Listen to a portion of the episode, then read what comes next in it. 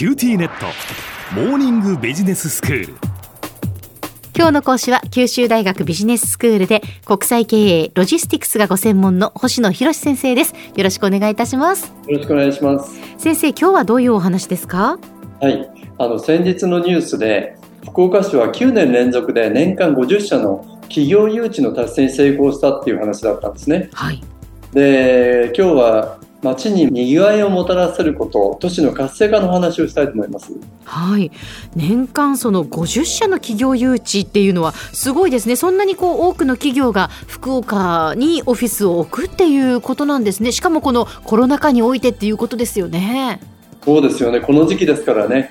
確かにですね、あの外資系企業などを中心にコロナ禍にあってはですね、このオフィスの移転だとか新規の設置を控えた企業もあるようなんですけれども、一方でこんな時期だからこそ首都圏の一極集中によるリスクを分散するとかですね、テレワークの進展が追い風になったのかもしれません。ああ、なるほど。はい。それと、この2013年からの9年連続で50社の誘致に成功したってことはですね、やはり、あの、立地の交付金だとかですね、地方拠点強化税制といってインセンティブをこう提供しながら福岡市が企業誘致に積極的に取り組んだ結果なんじゃないかなと思うんですよね。うん、はい、で具体的にどんな企業を対象に誘致活動をされてたかっていうと、まあ、福岡でご存知の通りあの重工長大の工業都市ではなくてサービス産業の都市ですから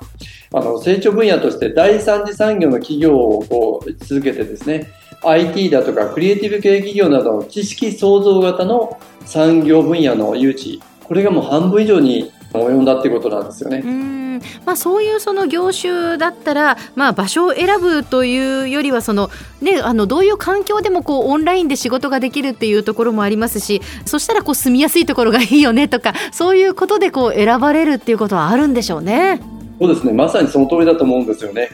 であの社会学者のリチャード・フロイダーっていう人はですね「クリエイティブ都市論」っていう著書の中で、まあ、新たな産業の創出にはクリエイティブな人材が住んで働きたいと思うような魅力的な都市づくりが重要というふうに指摘をされてるんですよね。うん、そういう意味では効果がそのように評価されているとすれば嬉しいことですよね。そうですね。もともとこの福岡というところはまあ自然もあって都会であって美味しいものもあってって非常にこう住みやすい場所として知られていますよね。その通りですよね。その住みやすい場所っていうのをですね、福岡市の都市としての魅力だとか評価っていうものをもう少しこう客観的にですね、ちょっと考えてみたいと思うんですけれども、はい、あの森記念財団の都市戦略研究所っていうところがですね、2008年から毎年世界都市総合ランキングっていうのが公表されてるんです。ええ昨年11月に発表された2021年度版を見てみると、経済、研究開発、文化交流、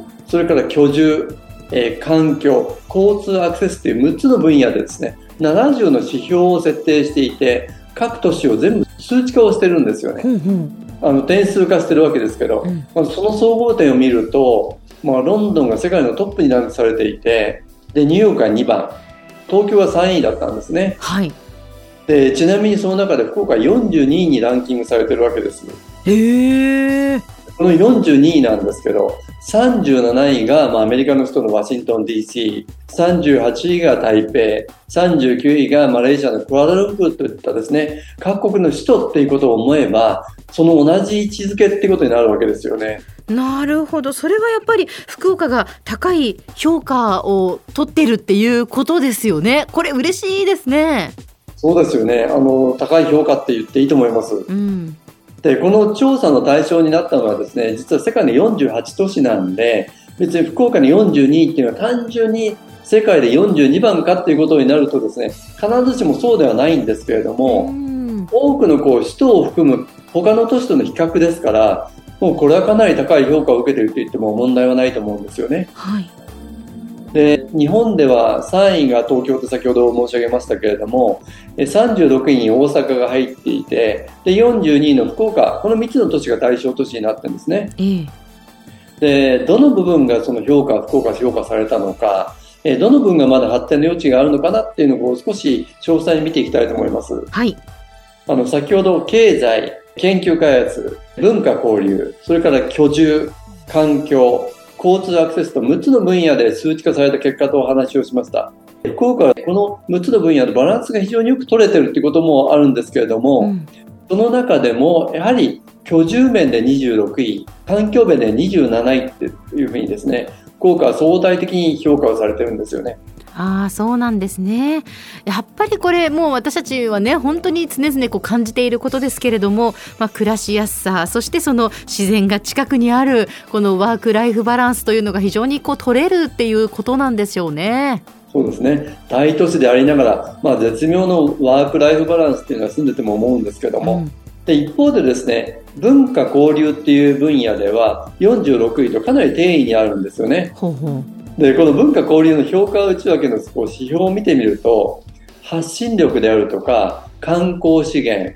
えー、受け入れ環境などのこう15の評価によるものなんですね。うん、で具体的なこう指標としては、海外での知名度とか、面白いんですけど、ラグジュアリーホテルの客室数、劇場コンサートホールの数、美術館、博物館の数なんかがですね、評価されてるんですね。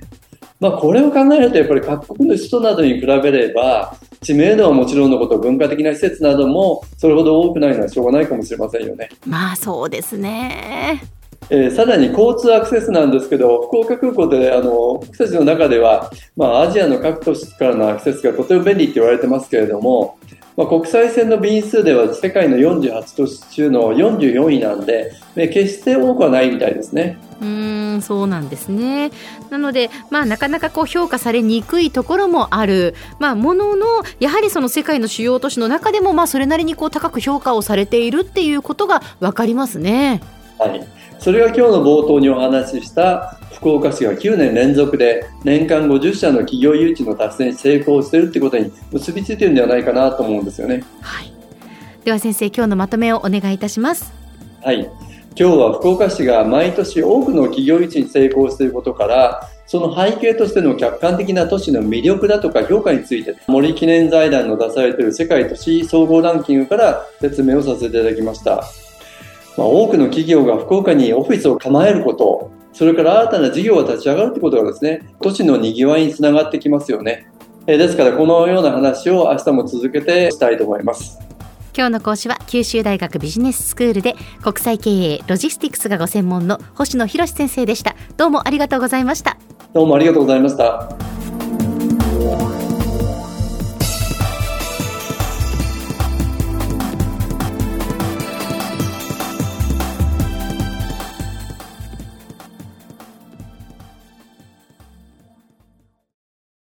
QTnet。